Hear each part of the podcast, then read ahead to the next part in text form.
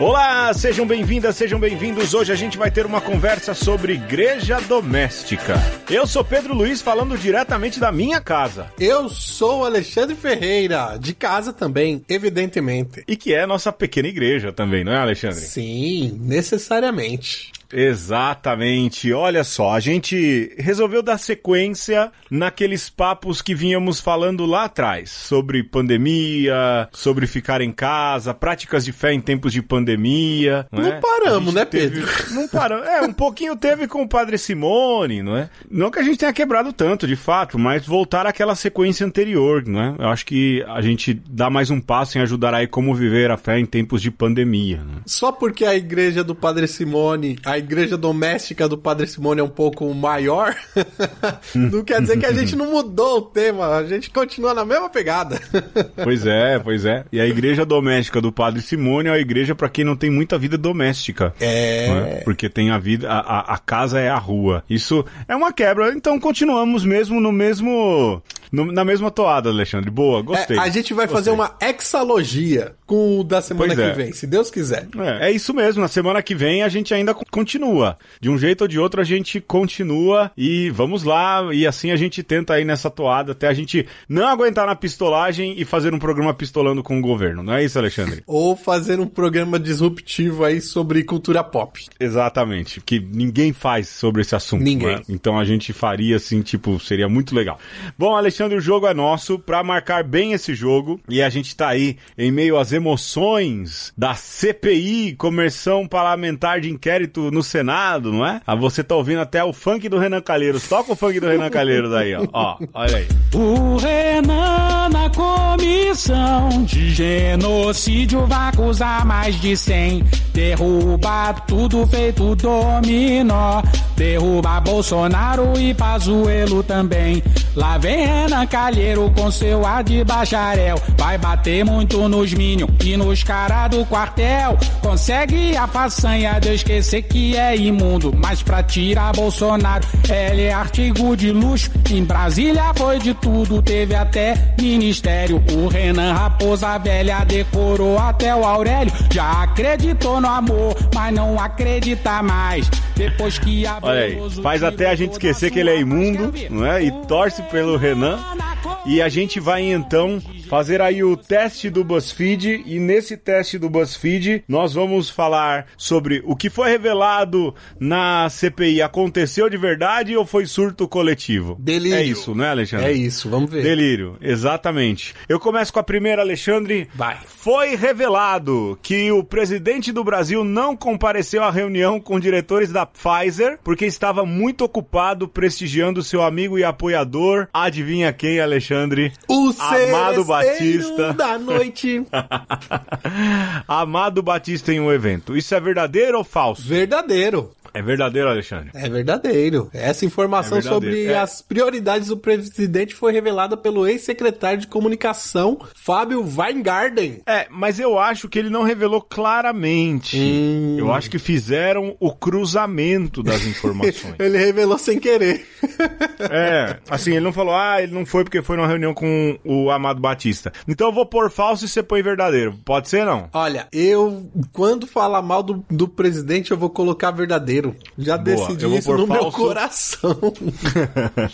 eu vou por falso por, por veracidade. Vamos lá. Tá bom. Seguindo em frente. Verdadeiro, deu verdadeiro, Alexandre. É isso aí. Essa informação foi revelada, não é? Vamos lá. Próximo, Alexandre. Toda patricinha adora um vagabundo, disse Flávio Bolsonaro, parafraseando Chorão. Não, Gente, Flávio, na CPI? Flávio Bolsonaro não, não tem toda essa argúcia, não. Então, eu vou é de falso falso. Eu vou de falso também. Certo. Flávio Bolsonaro chamou o Renan Caneiros de vagabundo. E a melhor resposta foi do Renan, né? Falando que ele vive num mundo de milicianos. Olha aí, quem diria a gente ter que admirar Renan Calheiros. Ah, eu não admiro. Eu não admiro. Não, eu, quero, eu também não. É... Quero que eles se lasquem uns é, aos briguem outros. Desgra... Briguem desgraçados, briguem, já diz o meme, né? é isso mesmo. Vamos lá, o apresentador Otávio Mesquita foi rebaixado a subcelebridade, verdadeiro ou falso? Olha, pra mim é verdadeiro. Tanto é verdade e a afirmação é verdadeira, né? É, olha aí. Quando E você sabe quem rebaixou ele? Sobre uma suposta campanha do governo com influenciadores e celebridades, o tratamento precoce do governo, Weingarten falou: celebridade é o Otávio Mesquita? Não, e o engraçado que quem falou, né, é, que o Otávio Mesquita era celebridade foi o Jorge Cajuru, ou seja, que fim horrível para Otávio Mesquita, né? Ser chamado de subcelebridade por Jorge Cajuru mostra a que ponto o Brasil chegou, né? Mais uma subcelebridade reconhece outra. Pois é, eles têm um radar de sub- subcelebridade. Vamos lá, Alexandre, próximo. O diretor-presidente da Anvisa, Antônio Barra Torres, disse ter se arrependido de aglomerar com Bolsonaro. Falso. É verdadeiro. É Olha. verdadeiro. É verdadeiro. Ah, é Barra verdadeiro. Torres. Você É, se arrependendo? Hum. É, não, ele. O, o Barra Torres foi o melhor depoimento, assim, do ponto de vista de seriedade e tudo. Gostei, gostei. Caramba. Próximo, não sei como eu posso quantificar carinho, disse Weingarten sobre o que sente por Bolsonaro. E essa pergunta veio, se eu não me engano, do nosso amigo Jorge Cajuru de novo, né? Ah, eu agora eu não lembro, hein? Eu acho que é verdadeiro. Eu também, eu vou no verdadeiro. Verdadeiro. Ele não sabe quantificar carinho, é porque é carinho demais. É, eu, por exemplo, amo demais, né? Eu sei quantificar o tanto, é muito. Vamos lá, dona Letícia, vamos lá. É um é representante pouco. da Pfizer. é, bastante.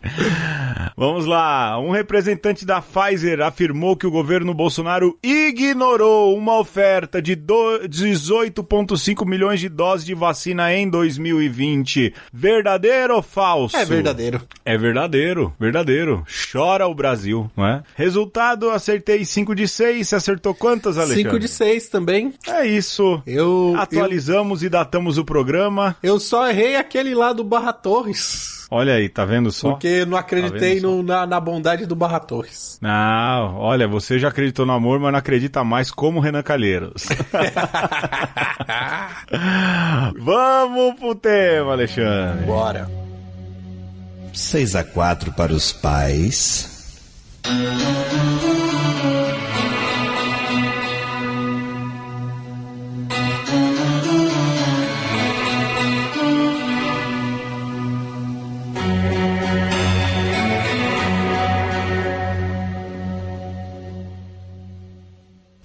Se a vida em família fosse um campeonato entre pais e filhos, um bom resultado seria este: 6 a 4 para os pais.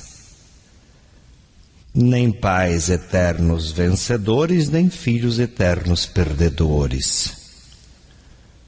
Se no fim do campeonato, filhos crescidos, feitas as contas, se constatar que os pais venceram de pouco, mas venceram, e os filhos perderam de pouco, mas perderam para seus pais, seria uma honra para os pais terem vencido como quem respeita e para os filhos terem perdido para pessoas tão competentes.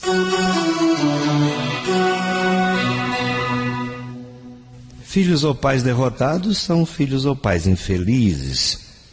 Por isso, escreva, anote e prenda na parede da sua casa para que nenhum dos lados esqueça que é jogar juntos o jogo da vida em família, este placar. Pais 10 a 0, durões cruéis e prepotentes, donos absolutos dos filhos, maus. Pais 9 a 1, raramente dão liberdade, marcação cerrada. Amam, mas amam errado. Pais 8 a 2, começam a confiar, mas ainda com medo. Amam mas amam errado. Pais 7 a 3 admitem pedir desculpas e voltar atrás. Estão amando certo, mas ainda falta um pouco. Pais 6 a 4 vitoriosos com classe, sabem quando pedir e quando mandar, exigir, sabem disciplinar amorosos. Pais 5 a 5, liberais demais. Os filhos se acham no mesmo nível dos pais e os pais acham que é assim mesmo. Todo empate é perigoso na vida em família. Filho nunca é igual a pai e mãe. Não existe esse empate. Se existir, é mal. Filhos 6 a 4. A família começa a ir mal. Os filhos estão conseguindo sempre o que querem. Errado. Filhos 7 a 3. Os filhos estão mentindo, enganando os pais, e estes se calam sabendo que é errado. Filhos 8 a 2. Os filhos já estão prepotentes. Aprontam, erguem a voz, desrespeitam, impõem sua vontade e sabem que vão acabar vencendo, porque os pais são fracos, estão encurralados. Filhos 9 a 1. Existe droga, violência e ingratidão naquela casa. Acabou o respeito, a mãe não tem mais força nenhuma sobre os filhos, o pai é um Zé Ninguém. Os filhos mandam e desmandam, baderna geral.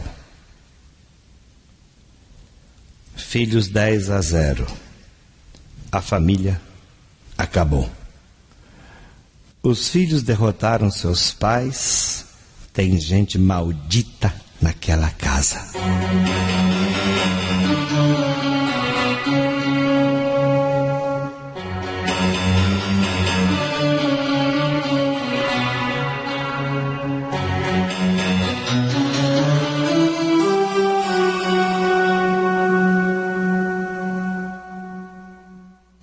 Se em sua casa os filhos estão perdendo por mais de seis a quatro,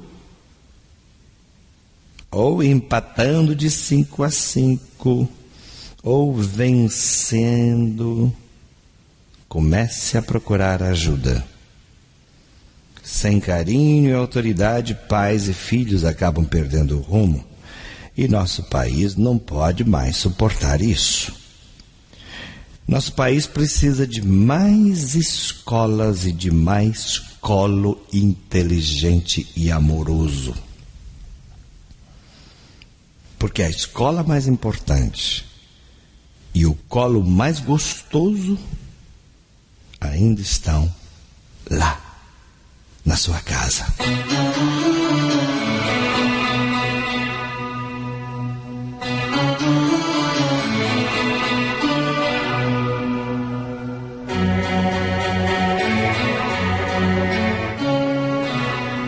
Você acabou de ouvir 6 a 4 para os pais, uma catequese que o Padre Zezinho tem, muito famosa, e que ele soltava nas suas obras, nos seus discos, nas suas fitinhas, e que fez parte da minha infância.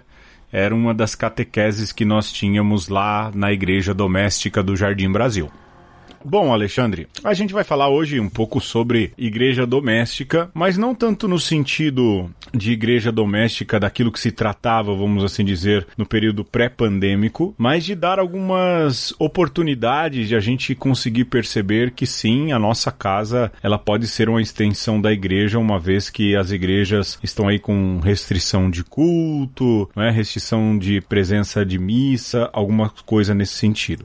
É sempre importante lembrar que que a gente não quer igreja fechada, não. É? Acho que é sempre importante colocar esse disclaimer, não é, Alexandre? É bom. E de que a gente quer as igrejas sim funcionando, funcionando dentro daquilo que são os limites, olhando cada realidade, olhando cada é, cenário que cada paróquia ou sede paroquial, melhor dizendo, proporciona de segurança para os seus fiéis. Curioso onde eu participo da missa, Alexandre, uhum. o padre sempre fala no final, né? Não saiam, esperem as pessoas ensinarem vocês a sair da igreja para não aglomerar. Eu acho isso um carinho muito grande, verdade mesmo. É justamente porque não quer causar nenhum tipo de, de aglomeração e de dificuldade. Mostra um carinho, mas não é todo mundo que tem esse carinho, que tem esse É. cuidado, que tem essa preocupação, não é? Então, assim, a gente quer as pessoas na igreja sim, a gente entende que esse momento é muito sui generis, mas a gente quer ajudar você a viver isso nesse tempo de pandemia em que E- a gente não consegue participar como gostaria, né? E mais, Pedro, a gente quer mostrar que igreja não é templo, né? Isso é uma coisa que a gente já bate, ó, já há bastante tempo.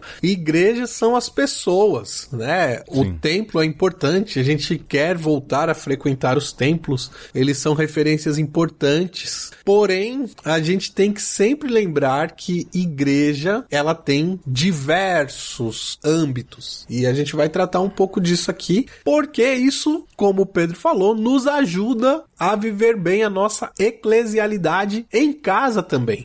E aqui, Pedro, eu já vou dar um, uma pistolada, porque se quando começou a se aventar as possibilidades de fechamento total, se os padres, né, seus bispos tivessem se é, organizado para ajudar as pessoas a viverem bem a dimensão de igreja doméstica, teria sido muito menos traumático e muitas das reclamações que se fazem, né, da, sobre a vida dos fiéis, de alguns fiéis estarem pe- perdendo seu vínculo afetivo e espiritual, né, com a sua comunidade, tudo isso teria sido é, minimizado se essa é, esse trabalho, essa catequese sobre a igreja doméstica tivesse sido bem feita. É, eu acho que essa dimensão, acho que deu-se como já trabalhada, mas eu acho que não se trabalhou o suficiente. Talvez trabalhe-se em outras realidades pastorais, que trate de família, mas as pastorais que tratam de família nem sempre estão entremeadas em todas as outras pastorais. Então, nesse sentido, eu acho que houve uma, um pensamento, olha, isso aí já está dado, a gente não precisa se preocupar, a gente tem que se preocupar com outras coisas, quando na verdade sim poderia se resgatar isso, não é? Ou mostrar que de casa a gente consegue viver a fé numa dinâmica. Eu vi iniciativas bem bacanas nesse sentido, não é? As pessoas transmitiam de casa, o marido e a esposa ali rezando, algumas reflexões. Eu vi muitas paróquias fazer isso, então assim, eu acho que teve gente que sacou essa descoberta, essa oportunidade, mas eu acho que talvez do ponto de vista pastoral isso já estava um pouco como algo dado, Sim. não é? Matéria dada. Então, como foi matéria dada, você não precisava nem revisar. E, na verdade, a gente sempre precisa de uma revisão, de uma recordação, de uma memória, não é? Alexandre, mas indo à frente, não é? Eu acho que a gente poderia falar, porque nós dois viemos de lares católicos. Opa! A gente poderia falar daquilo que é a nossa experiência, né? O que, que é ser uma família católica. Bom, nos lugares de onde a gente veio, né? A gente veio da periferia de São Paulo, não é? O Alexandre da periferia da Zona Leste ou da periferia da Zona Norte. E a nossa família é uma família de fé, não é? E eu acho que a gente poderia bater um papo sobre isso, né? Porque assim. Com certeza. É, eu conseguia ver muito a minha casa é, como uma extensão da igreja, com muita naturalidade isso, sabe? É, e, e eu acho que você também, não sei é, como era o nível de participação pastoral aí de toda a tua casa, né? Mas lá em casa era muito comum a gente ver a casa como uma extensão da igreja. Eu, eu acho que eu fiz o caminho contrário. Eu depois eu descobri que a igreja era uma extensão da minha casa. Porque é, para mim a, a vida de fé era a vida doméstica e depois é que eu descobri a vida comunitária e tal, eclesial. É, então, hum, lá em casa, a gente tinha também os encontros querigmáticos, né? Lá no caso, encontros de casais com Cristo, essas coisas todas. E a gente tinha ali uma comunidade grande de pessoas, gente que eu conheço até hoje, gente que eu tenho contato até hoje, encontro de jovens com Cristo, encontro de casais com Cristo. Mas o que era interessante é que, por exemplo, frequência na missa, né? A gente não ia todo mundo junto na missa. A gente ia em horários diferentes. Minha irmã ia com a minha mãe de manhã, eu às vezes ia com meu pai numa outra hora, ou ia sozinho na missa dos jovens. A gente tinha muita consciência de que tinha que ir na missa missa, não é? A gente ia na missa, às vezes a gente ia junto, às vezes não, mas em um momento ali em casa havia uma partilha. Nada assim, não é? Vamos agora parar e rezar e ouvir o que falou, mas havia uma partilha do que o padre havia falado, não é? Aham. Geralmente ali na hora do almoço havia algum papo sobre isso. Então, assim, o altar da paróquia ele se prolongava também no altar de casa, na mesa de casa, não é? Que Tinha legal. muita conversa. Não é que a gente ficava, meu Deus, falando isso, mas sabe, Era- aquelas era homilias no final de papo. semana. Era parte do papo, sobretudo quando o padre pistolava, não é? Por exemplo, Zé Arnaldo, né? Padre José Arnaldo. Quando José Arnaldo pistolava, o que não era difícil acontecer, não é? E aí fazia aquelas homilias antológicas que o Zé Arnaldo fazia, de meia hora, de 40 minutos, não é? Com discursos assim fabulosos. O, o- o Zé Arnaldo criticava o neoliberalismo. Foi a primeira vez que eu ouvi falar de fé e neoliberalismo. Foi com o Zé Arnaldo nos anos 90. Calcule, Olha aí. Alexandre. Calcule, não é? E assim, eh, quando acontecia essas homilias eventos do Zé Arnaldo, era, era assunto, não é? Sem contar aquilo que era a vida, a própria vida pastoral, não é? Minha mãe era catequista e era de grupo de rua, meu pai da Sociedade São Vicente de Paulo, eu já fui catequista, minha irmã também, sem contar que a gente trabalhava todos nós nesses encontros querigmáticos, então a gente tinha vida pastoral, então aquilo que era o serviço ao povo, né? O serviço de a Deus para o povo, também era assunto, não é? Sim. Eram os meus pais falando ali eh, das comezinhas, era a gente ajudando a minha mãe nos projetos de catequese, faz um desenho, recorta uma lembrancinha, porque tu tem que ter lembrancinha, não é tudo, assim, né? tudo. e aí era a gente ajudando a cortar a lembrancinha, a fazer isso, a fazer aquilo, sem contar reuniões. Então ia um monte de gente na minha casa, hora a gente ia na casa de outros. Então você formava uma grande comunidade que, por um acaso, não, né? Mas que se encontrava no domingo na hora da missa, mas era uma rede de, de comunidades e de pessoas que se encontravam nas casas nos finais de semana, para reunião, para trabalho pastoral. E assim, as pessoas que eu mais tenho contato hoje ainda são pessoas que eu encontrei ali, nesse período, não é? Então, Tá. é, é uma vivência de igreja doméstica que não era só as quatro paredes da minha casa, mas eram pequenas igrejas domésticas que a gente ia frequentando, assim, por conta dessa vida eclesial, né? Muito legal. É, então, a minha primeira vivência passava longe disso. É, meus pais saíram do Nordeste, vieram para São Paulo e o que que aconteceu? Eles tinham lá uma vivência de fé na terra deles, né? Minha mãe em Pernambuco, meu pai em Sergipe, e o que era muito da vida cotidiana deles passou a ser algo distante, porque não foram inseridos numa nova comunidade de fé, né? Então, por muito tempo, eles viveram a fé só no âmbito doméstico, né? Porque não se encontraram ali eh, na igreja paroquial. Mas é, algumas memórias de infância me marcaram profundamente, sobretudo relacionadas à religiosidade popular. Então, eu lembro de meu pai me ensinando a rezar Ave Maria, penteando o meu cabelo antes de dormir. Olha aí. E, e eu pequenininho já aprendendo ali as orações comuns. E lembro, por exemplo, que todo dia minha mãe ligava o rádio AM no Paulo Lopes, na Rádio Paulo Globo. Lopes, cara. E aí tinha a oração das nove horas. Caramba, Alexandre, eu lembro disso, bicho. Quanta reza esse Paulo Lopes fez, hein? Pois é, e, e assim, era a hora que eu acho que estudava à tarde, ou é, ainda não tinha entrado na escola ainda, mas assim, eu lembro que por muitos anos, por muito tempo, minha mãe parava tudo, menino, deixa aí o brinquedo de lado, vem aqui que a gente vai rezar. E rezava de joelho, cara. É, porque era uma oração dirigida, né? O Paulo Sim. Lopes fazia uma coisa meio. Agora eu não lembro o teor, eu não lembro se era católico ou era só cristão. Era católico, era católico. Era católico? Tinha Eu, é, a Ave Maria, tinha ali mesmo uma oração dirigida e a gente acendia a vela, colocava o copo com água lá do lado do rádio. Nem tinha Padre Marcelo nesse tempo. Não, não. Paulo Lopes era o rei das manhãs, bicho. Era, era. E, e ali, cara, eu cultivei a minha fé, a minha minha devoção mariana.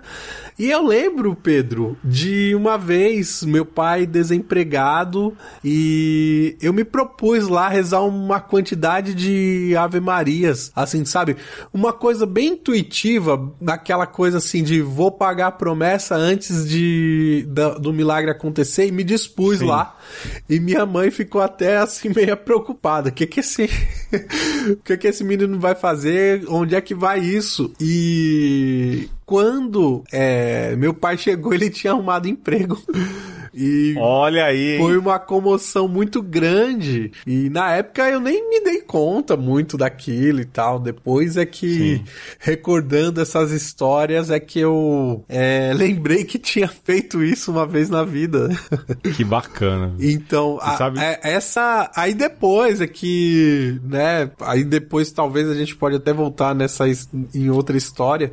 Mas o fato é que só depois eu conheci a vida de fé, fui pra catequese see né, de primeira Eucaristia e depois foi na Crisma que eu fui pra igreja e não saí mais. É, então, é, como os meus pais tinham um espaço na paróquia, vamos assim dizer, não é? é? Minha mãe veio ser catequista mais velha, né? Catequista de criancinha e tudo, e de adultos. Mas minha mãe tinha o trabalho lá de grupo de rua, e essa é uma das memórias mais bacanas que eu tenho também, não é, Alexandre? Cara, é grupo o tal do grupo de rua. Puxa, grupo vida. de rua. Porque minha mãe saía. Que era uma animação rua. de igreja doméstica. Poxa vida, era sensacional. Sem contar os lanches no final, né? Sem contar os lanches, porque sempre rolava um lanche, né? Mas minha mãe saía, por exemplo, na segunda-feira pra arrumar a casa pra rezar na quarta. Uhum. Né? E assim, e assim, sabe? Via na, na missa, ah, tal pessoa mora ali, tá, na segunda-feira eu vou lá. Escuta, a gente é do grupo de rua, tá rezando o terço, na época da novena de Natal, tá rezando a novena, topa, topo. E aí quando minha mãe, minha mãe ia sempre, né? Uhum. De vez em quando ela insistia, porque também moleque não quer participar dessas coisas toda hora, né? Aliás, eu, tipo, novena de Natal participava, porque virava tradição, mas as outras coisas, quando ela não podia ir, ela falava, vai menino, vai no meu lugar e oh. fala que você tá me representando. Caramba. Ai, cara, quando era nos terços eu achava chato pra caramba, né? moleque, né? Com certeza. É, mas assim, sempre tinha o salgadinho, sempre tinha comida, né?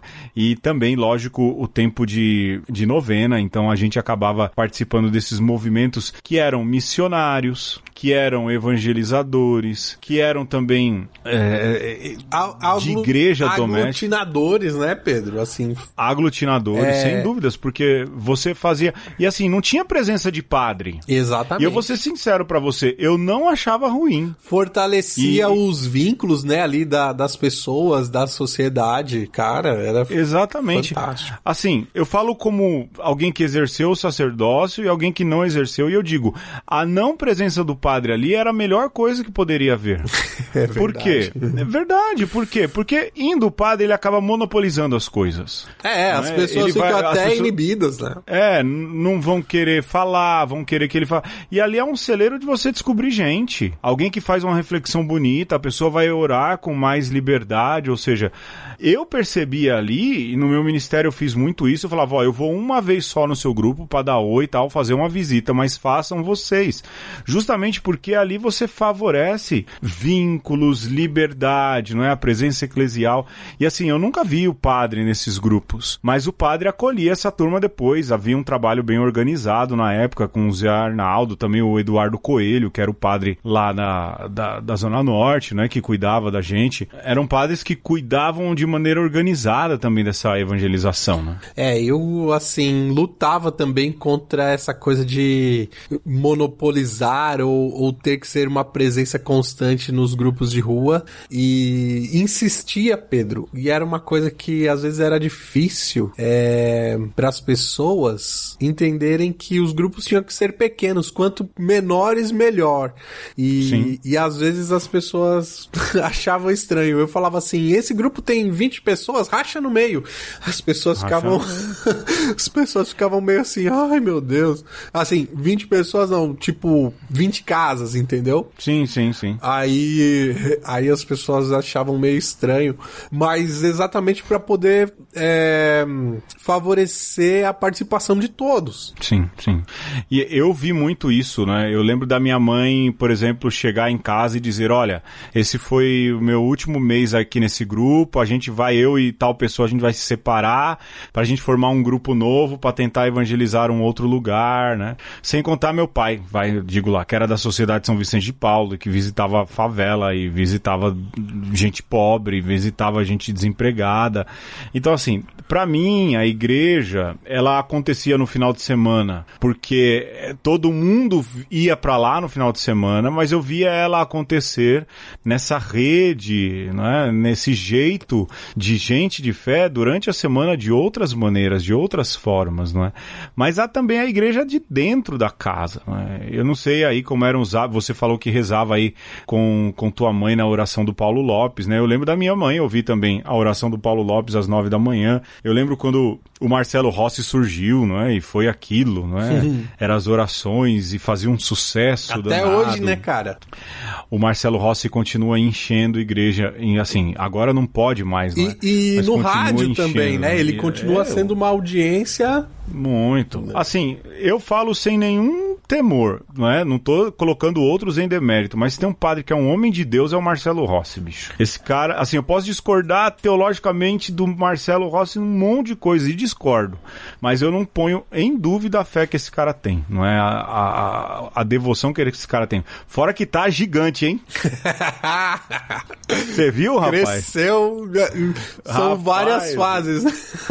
Várias, o cara aproveitou a quarentena, Fez bicho. o tá desafio gigantão, né? do Saitama lá do One Push Man, não é possível. Mas olha, a gente poderia até falar dessa influência que o Marcelo Rossi tem na igreja doméstica, não é, Alexandre? Com certeza. É, porque assim, eu cansei. Isso é, é- é muito engraçado, né? Eu cansei de passar de batina no Heliópolis às 7 da manhã, 15 para 7 da manhã, para rezar a missa das 7. O cara me vê de batina e fala: Ô padre, na televisão dele tava passando a missa do padre Marcelo É, Rossi. até no boteco, No né? bar, no boteco. Mas eu não sei se você já percebeu isso, se você viu essa movimentação, porque ele consegue ajudar na vida pastoral, não é, da própria comunidade paroquial. Ele tem essa entrada. Ele diz, olha, vá se confessar. E de repente tem um, um- tinha um movimento de gente indo se confessar. Eu não sei se você viveu isso. Mas né? eu, eu percebo assim, você tinha esses comunicadores como o Paulo Lopes, Eli Correia, que tinha, né, porque isso é próprio do povo brasileiro, esse apelo à devoção popular, à religiosidade popular, e o padre Marcelo Rossi meio que é, ocupou uma lacuna, né, que era Sim. de um comunicador religioso, católico, e depois dele todos os outros são cópias, né? Aí você Nossa. pode falar de Fábio de Mello, que é um, um padre Marcelo Rossi do Twitter. Você pode falar do Reginaldo Manzotti, que é um Marcelo Rossi do Facebook. é verdade. É tudo e cópia, tem vários, né? né? Já, assim, Agora o que não Só vai mudando a mídia e vai aparecendo alguém pra cumprir uma lacuna, mas é tudo cópia. Alexandre, e você fazendo essas correlações, a gente acaba elogiando o Marcelo Rossi, mas o primeiro que também entrou muito dentro de casa foi o Zezinho, né? E não só com música. É. O Zezinho entrou muito dentro de casa com catequeses que ele tinha em fitinha em disquinho. Eu tinha disquinho de catequese do, do, do Zezinho. Né? Aquelas mensagens que ele gravava, uma coisa ou outra, assim, que eram catequeses familiares, não é? Esses padres, eles são revolucionários nesse sentido, não é? O Zezinho, o Marcelo. Ah, os outros descobriram o jeito. Mas, de fato, aqueles que alimentam essa turma que não consegue sequer ir nas missas, porque não tem missa lá nos interiores, eles chegam onde ninguém chega e fazem um bem danado ao alimentar essa fé da igreja doméstica. Com né? certeza. Até o cara no boteco do Heliópolis assistia a missa do Marcelo Rossi. Eu não conseguia entrar ali, não é? E eu passava ali, o cara me dava bom dia, bom dia, padre, né? E- mas ele tava vendo a missa, mesmo que seja enviesado, do Marcelo Rossi. Mas Essa galera contribui muito pra Ô isso. Pedro, se você pensar num, por exemplo, numa equipe de um jogo coletivo, cada um tá jogando numa posição, né? E então, Sim. é- isso é, faz parte da evangelização, faz parte do ser igreja. Você tem o cara que é comunicador, o cara que é da paróquia, o cara que é missionário, o cara que é contemplativo, né? Isso é, é sinal da riqueza que é a própria diversidade da igreja. Sim, sim. Mas de perceber isso, né? Que É, toda casa, claro, é importante ela perceber. sim. E que toda casa, ela é um lugar de, de eclesia, não é? De eh, reunião. Ela pode se tornar um lugar de fé, não é? Qual casa que a gente não vai, né, Alexandre, que tem ali sempre um santuáriozinho, não é? Qual casa que a gente não vai e, e- e a gente continua indo, né? Indo agora não, né? Não vai mais Não em casa vai, de ninguém, é. a não ser do meu pai, na minha irmã, que é onde eu vou, ou na minha sogra, no, no meu sogro, não é? Mas quando a gente vai nas casas, toda casa tem ali um lugarzinho pra se rezar, ou se não pra rezar, pra se lembrar de Deus, Ou- não é? Esses cantinhos da casa precisam ser valorizados, Sim. né? Ou ter o lugar de rezar. Sim, o né? oratório. Eu falo como vida de casal agora, assim. A gente tem um lugar de rezar Claro, aqui em casa. claro. Não é? Isso é importante para essa igreja doméstica, não é? Para esse lugar de se viver a fé. Se somos praticantes da fé, há de se ter o momento, a hora, o lugar, né? Isso e não importa, pode ser o oratório, pode ser o sofá, Ô, Pedro, mas que haja o lugar e o tempo, né? E é importante dizer também que, pegando o gancho aí disso que você falou, que toda casa é um canto sagrado, né? E eu cansei de ver, e fazia igual, né? Cansei de ver o Pedro entrar numa casa e dizer a paz esteja nessa casa. Faço até hoje. Porque, exatamente, independente da crença que ali se tem, você sabe que aquele lugar, né, aquele recinto, ele é um lugar que protege as pessoas, um lugar onde se partilha a vida, então, é, e se reza também. Então, é sagrado e todo lugar sagrado você entra com reverência. E é importante que a gente lembre disso, né? De que quando você é convidado a entrar na casa de alguém, você tem que ter o máximo respeito também por isso. A pessoa está abrindo aquilo que é mais sagrado, né? E eu acho que o. Cara, eu nunca tinha, nunca tinha pensado nessa perspectiva. Verdade. Já entrei em muitas casas, pretendo entrar em outras tantas, mas nunca tinha pensado nesse sentido de fato. né? Conscientemente não, mas, Ah, conscientemente não. mas né? do ponto de vista Mas eu fico pensando da... do respeito você já tinha. Ah, sim, mas eu fico pensando da galera que entra e acha que pode fazer o que quer, né? É, Sinta-se como se estivesse em casa, mas lembre que não está, né? É, e aí, Pedro, faz sentido a gente lembrar disso nesse período em que a gente não está podendo entrar nas casas também. O quanto esses lugares se tornaram ainda mais sagrados, porque é o lugar onde você está se refugiando. Eu diria que mais do que álcool em gel, mais do que máscara, né? A maior proteção que você tem nesse período é o seu tetinho, é a sua portinha, é o lugar onde você pode entrar e dizer aqui eu tô seguro, aqui eu tô em paz. E aí, como é importante preservar essa paz aí. Sem dúvidas. A gente tem, muita gente tem, e há quem não tenha. Então, é justamente lembrando desses que não têm ou tem pouco, que não tem nem sequer o teto, talvez para a igreja doméstica, que a gente vai ouvir os desses patrocinadores. Sugestão do Alexandre baseado na conversa passada, e a gente já volta. Porque toda conversa continua na outra, bora que bora. É isso mesmo. A chuva no telhado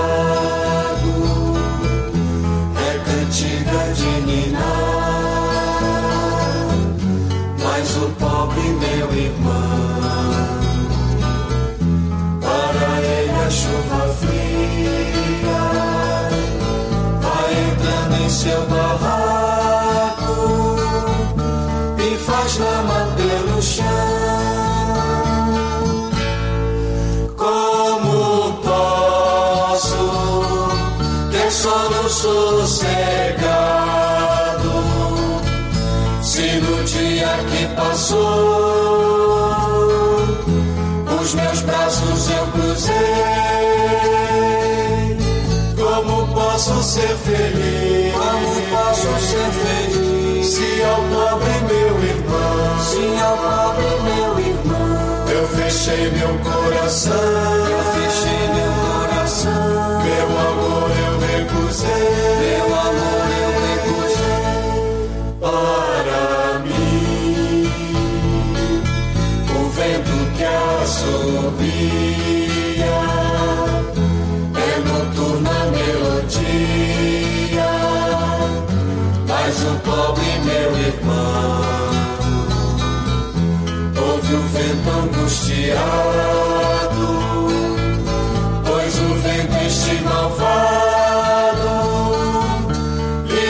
desmancha o barracão. Como posso ter sono sossegado se no dia que passou os meus braços eu cruzei. Como posso ser feliz? Se ao pobre meu irmão, se ao pobre meu irmão, eu fechei meu coração, eu fechei meu coração, meu amor eu recusei. E neste episódio nós estamos falando de igreja doméstica. Já partilhamos um pouco das nossas experiências e Pedro, eu acho que a gente pode dar agora uma pitada de teoria na coisa, porque afinal de contas não se trata apenas de uma experiência, se trata de uma doutrina, né? É, dentro do, dos é, da- das prateleiras da estante chamada teologia tem uma lá com a etiqueta eclesiologia e é disso que nós estamos Grande falando matéria. hoje. É deliciosa.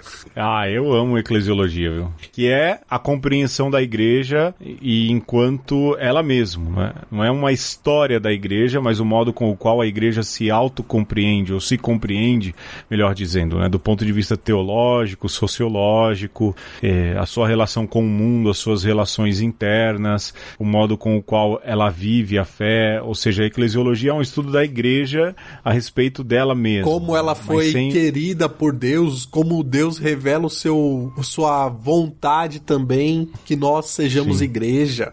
Olha, os melhores documentos que você pode ler ultimamente não é, sobre a igreja estão no Vaticano II, que é a relação da igreja no ambiente interno, que é a Lumen Gentium, e você pode também olhar a Gaudium et Spes, que é a relação da igreja com o mundo. E se você quer dar uma olhada numa leitura latino-americana dessas, dessas eclesiologias, né, de- desses estudos eclesiológicos pós-conciliares, você pode olhar o documento de Medellín, de 1968, mas você também pode olhar o documento de Aparecida, que foi ali feito pela pena do cardeal Jorge Mario Bergoglio, né? hoje Papa Francisco, né? Foi ali o, o redator, o chefe da redação, e você consegue entender ali um pouco essa eclesiologia, essa questão de missão, né? E a igreja foi se autocompreendendo ao longo da história. Ela teve fases, não é? Eh, houve fases da sociedade perfeita, houve fases em que ela era na cristandade em que todo mundo era cristão, e aí então a autocompreensão da igreja era outra, e recentemente a igreja se enxerga, por causa do Vaticano II, não é? como povo de Deus. Sim. E talvez essa seja uma grande revolução do ponto de vista eclesiológico, porque você retoma, primeiro, o que é o projeto original de Jesus. Ah, mas como é o projeto original de Jesus? E a gente entende isso olhando pelo modo com o qual Jesus funda a igreja. Funda sobre a fé de Pedro, sobre a fé de Pedro e sobre a fé dos apóstolos. E aí a correlação do fato de que Jesus escolhe 12 apóstolos, não é? Não é 13 nem 11, nem 15, nem 22, ele escolhe 12, porque ele quer que os apóstolos sejam um símbolo da, da nova Israel, não é? As 12 tribos de, Ra- de Israel que formavam o povo de Deus, os 12 apóstolos que formavam o novo povo de Deus, não é? E há isso, esses elementos muito presentes, você pode ver aí a Jerusalém Celeste de Apocalipse, a escolha dos doze, a necessidade da escolha dos doze no Evangelho segundo Lucas, nos Atos dos Apóstolos, ou seja, não faltam elementos que direcionam a igreja de Cristo como o novo povo de Deus. Quando chega o Concílio Vaticano II, então se decide, olha, de fato, a igreja é antes de tudo o povo de Deus. E comunidade de batizados, não é, Alexandre? Esse É. também é um conceito importante. Se você for pegar do ponto de vista sociológico o que é uma tribo, é um, um aglomerado de famílias, né? Porque se entendia lá que do, dos filhos de Jacó, é, então eram 12 filhos, é, é, 12 famílias, depois essas famílias também é, se desdobraram e tal, né?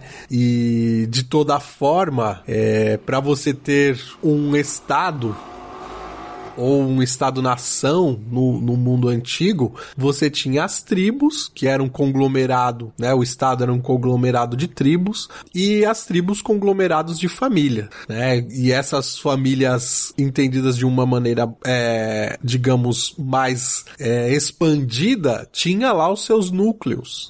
E você percebe que a igreja, de alguma maneira, reproduz isso. Então, se você pensar é, a igreja católica universal, que tem o Papa como é, seu representante máximo na Terra, você vai perceber que essa igreja católica, ela se manifesta ou se particulariza nas dioceses, né? Então a igreja católica é um conglomerado de igrejas, é, digamos, particulares.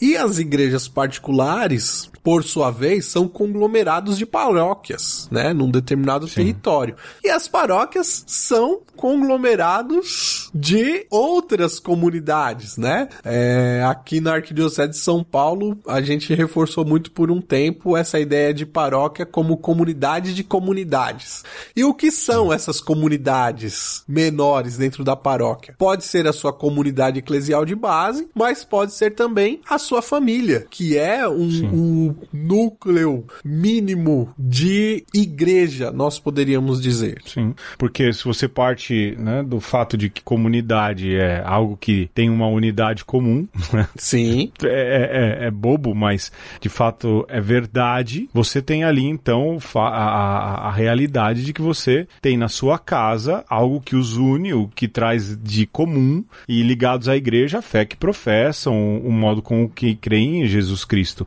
Então a igreja acaba se tornando uma grande comunidade de comunidades. E colocar como povo de Deus antes de qualquer outra coisa ajuda muito em outras definições, porque às vezes nós católicos temos um pouco a tendência de olharmos só para a questão da hierarquia, não é?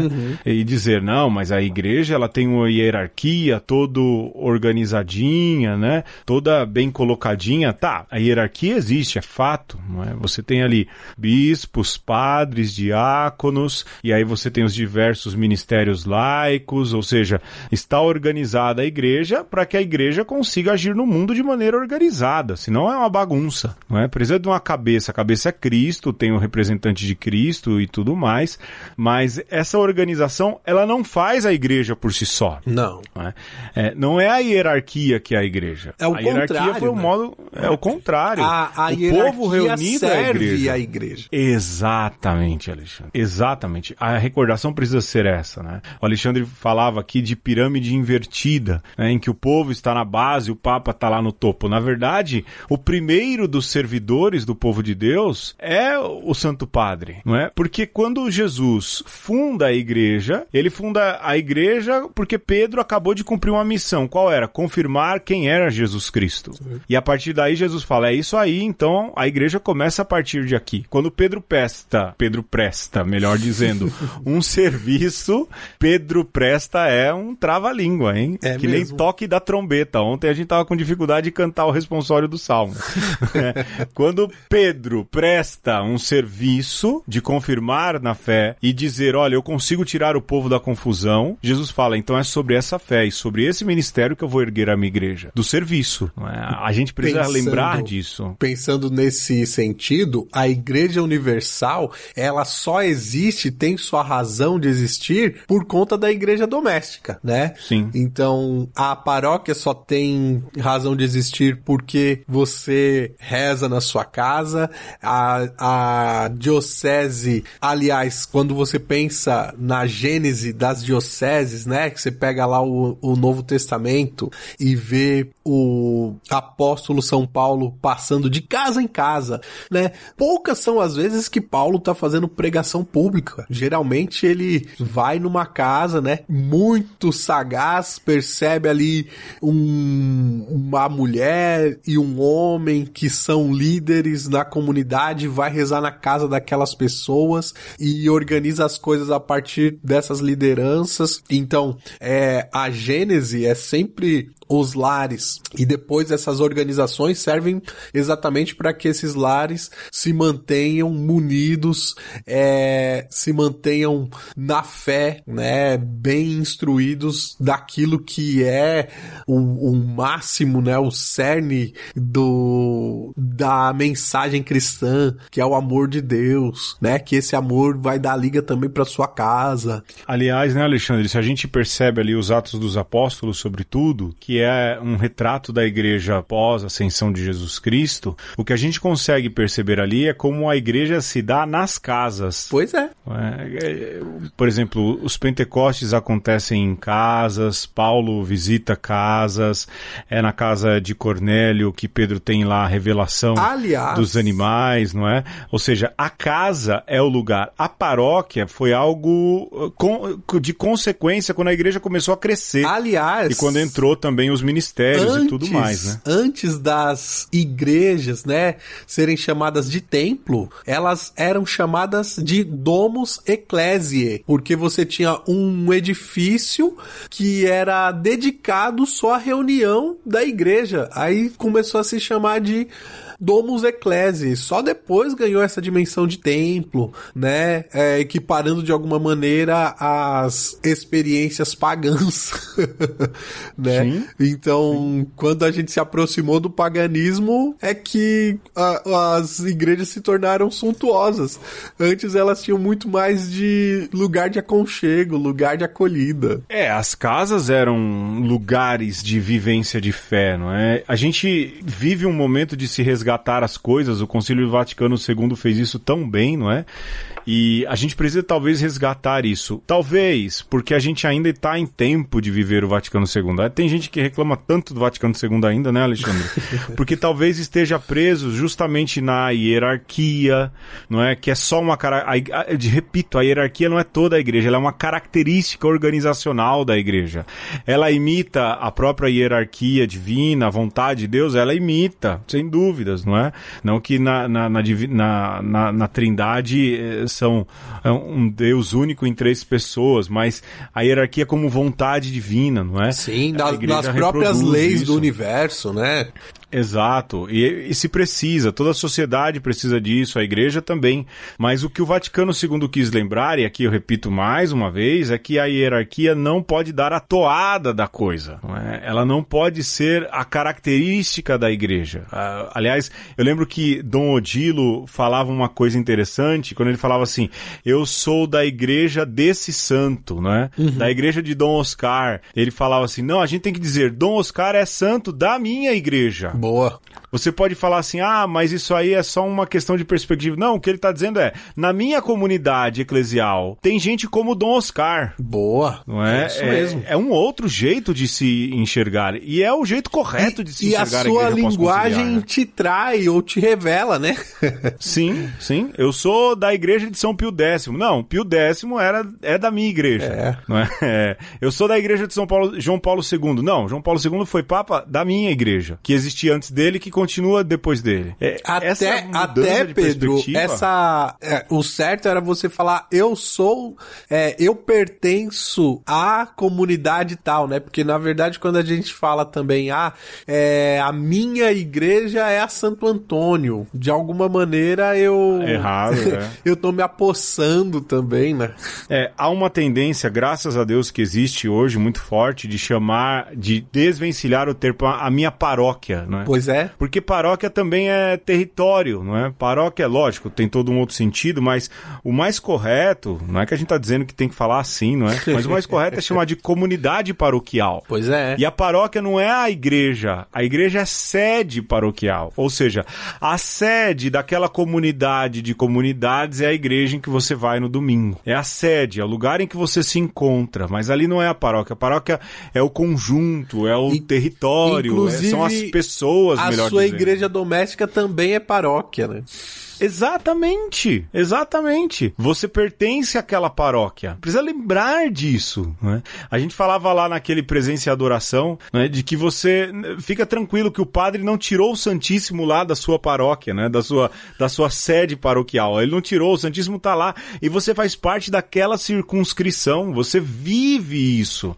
Essa compreensão não, não, não é importante somente nesse tempo de restrição de movimento por causa da pandemia, mas ela pode ser uma compreensão, é, é, um entendimento, vamos assim dizer, muito maior da importância que a tua casa tem, da importância de, da tua, que a tua família tem dentro daquele território. Se você é um catequista daquele território, você fala, puxa, olha aí, eu sou catequista da minha paróquia, não é?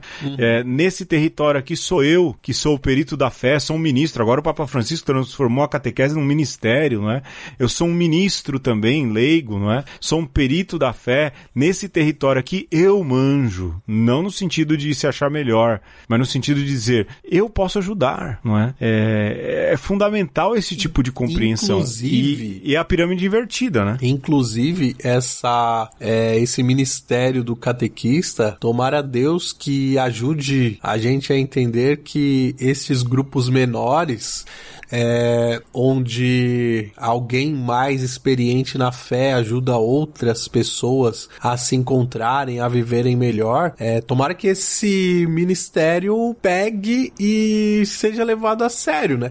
Nesse contexto, a experiência lá da sua mãe com os grupos de rua é, é muito parecido com a experiência de um catequista nesses moldes do ministério que o Papa Francisco quer, mas na verdade ele quer, é, acho que nem Resgatar. nem resgatar. Eu acho que ele quer evidenciar, porque já é uma experiência que está acontecendo por aí, mas a gente não dava o devido nome, né? E não, não munia as pessoas de fato da é, com as capacidades, né? Com, com a qualificação que era que é necessário que se tenha. né? É, o documento, o moto próprio, chama Antigo Ministério. Pois é. E ele quer dizer isso. É um dos ministérios mais antigos e que nem sempre era tão bem valorizado. Né? E, e de pensar, por exemplo, numa igreja doméstica, sua mãe foi sua catequista, Com Alexandre. certeza. Porque o que, que faz um catequista? Ele não ensina a fé somente, ele desperta a fé. Não, É inclusive, não é? o meu catequista, por, por questões é, da vida, ele levou a gente pra fazer catequese dentro da casa dele.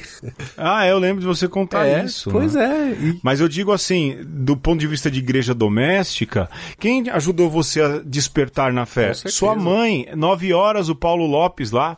Meu pai, quando a gente fazia coisa errada, tem um quadro lá de Jesus todo rebentado lá em casa, sobrevive até hoje. Fake só, Jesus, olha, tá mais lanhado que não sei o quê. Quando a gente fazia uma coisa errada, meu pai falava, vai rezar em penitência, né? E fazia a gente rezar um pai, um pai nosso e, sei lá, cinco Ave Maria que pra criança dura uma eternidade aquilo, né? É, mas assim, quem foi meu catequista? Quem foram os nossos catequistas primeiros? Foram os pais dentro da igreja doméstica, não é? E se há terceirização de educação, na fé também está acontecendo isso. Tem muito pai que deixa aí o filho na porta da igreja, não é? Na hora da catequese e vai buscar depois da missa, né? É, não, é um rito de passagem e tudo. Não vai adiantar se isso não acontecer também em casa. Ô né? Pedro, mas você percebe que inclusive essa coisa da, da pandemia tá fazendo a gente redescobrir a importância da casa, porque antes o pai terceirizava a educação dos filhos, agora compulsoriamente ele tem que tomar parte. É, mas tem pai reclamando e mais do que isso, achando que tem que voltar, né? Botando as crianças em risco, os professores também, porque não aguenta mais, né? tem muito pai que pegou aí o boi pelo chifre e tá tirando nota 10 e o filho Tá também. fazendo coisa bonita, é porque estão se apropriando de fato da educação, né? Se você pensar também o tal do home working, né? Que não sei porque o pessoal chama de home office. que é você poder Homeworking. trabalhar na sua casa, né? Estar ligado ali o seu lugar de trabalho e o lugar onde você come o pão e onde você ganha o pão estarem vinculados, né? É, torna também o trabalho um tanto quanto mais sagrado e ajuda, por exemplo, homens e mulheres a dividirem as tarefas domésticas e não Sim. te alienar tanto, né? Porque no fim o trabalho lá na, na indústria, na empresa, é, te aliena do mundo. Agora você assiste a CPI e cumpre lá o seu planner. Olha só, é, como tá ressignificando as coisas e ressignificando a partir dos lares. E a fé é a mesma coisa, né? Sim. Então, pra quem está fazendo a lição de casa, Pedro, tá sendo uma oportunidade de transformar o seu lar em algo muito melhor.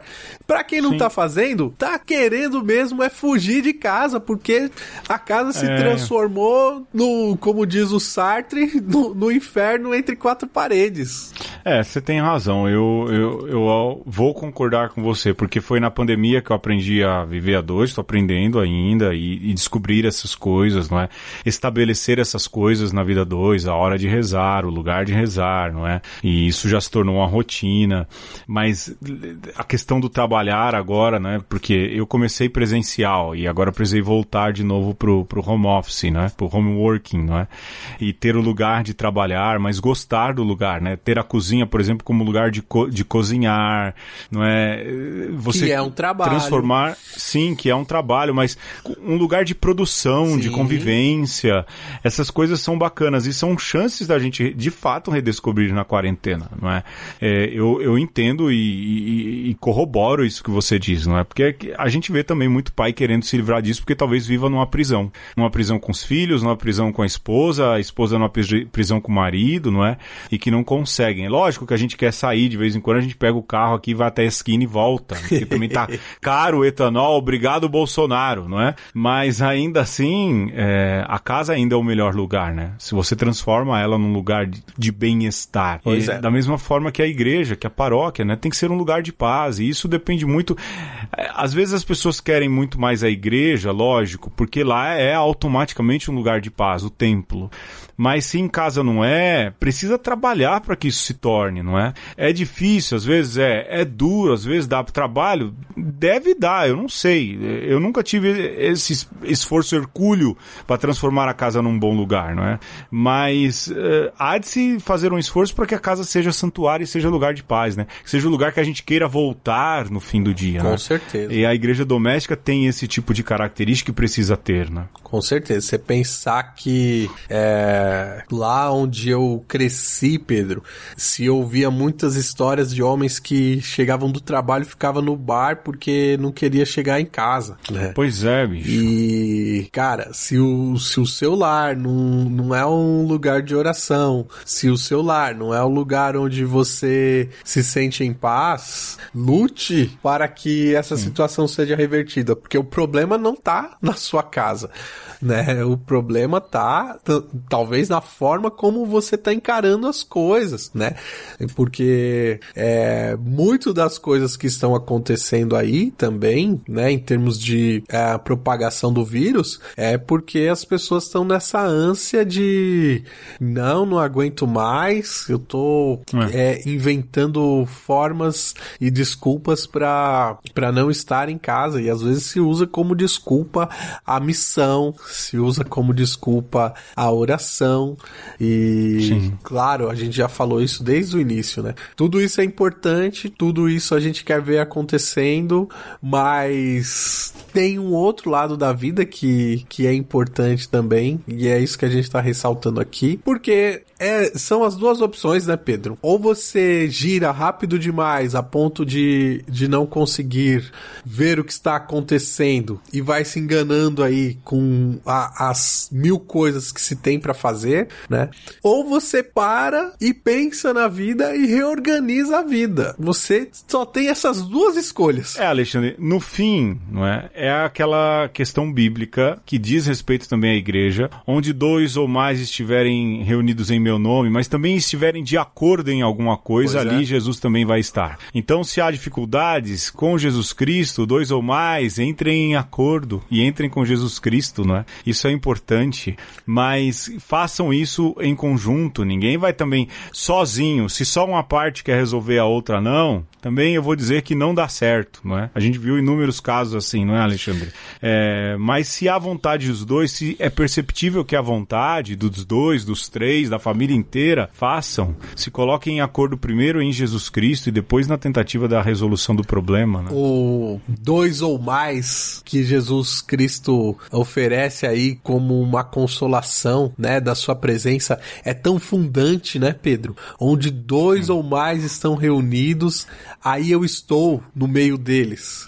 Cara, se você pensar que tem um sacramento para é, consolidar isso, que quando você tem uma família, né, sacramentada ou não, é porque Jesus não tá falando aqui que quando você casar na igreja eu tô no meio de vocês. Não, é quando dois Sim. ou mais estiverem em consonância, eu estou com vocês. Cara, é como isso fundamenta a igreja doméstica, como fundamenta a igreja hierárquica, como fundamenta o Estado. Tudo que a gente pensar onde Deus pode botar a mão passa por essa questão da, da consonância dos corações. E aí, Pedro, uma outra passagem que nos ajuda a entender essa fundação da igreja, ou essa fundamentação da igreja nos lares, tá ali ao pé da cruz, Jesus que olha para o discípulo e olha para sua mãe e fala: Ei menino, eis aí a sua mãe, ei mulher, eis aí o teu filho.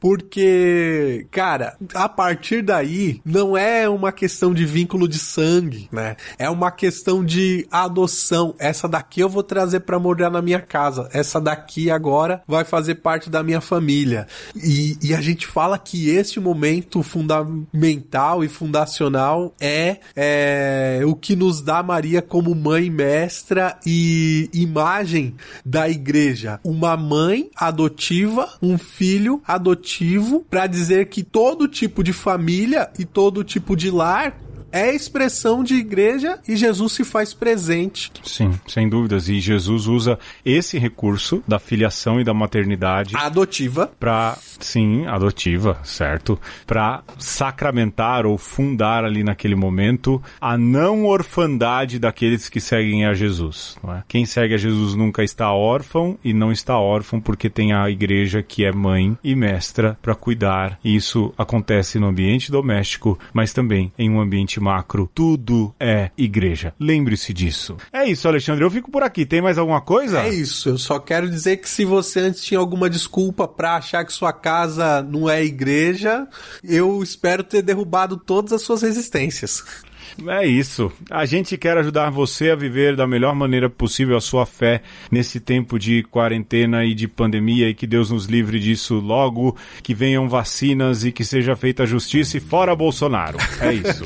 isso. E se você tiver testemunhas, dúvidas ou questionamentos, conversa conosco arroba gmail.com ou nos comentários do Instagram, nos comentários do YouTube. Fala conosco que a gente te escuta. Pessoal, a gente tá lendo. A gente não tá respondendo, mas a gente tá lendo, viu? Fiquem é tranquilos. Aí. É isso. Um beijo. Um abraço. E um aperto de mão. Fique em casa se puder. Até mais. Casa é bom.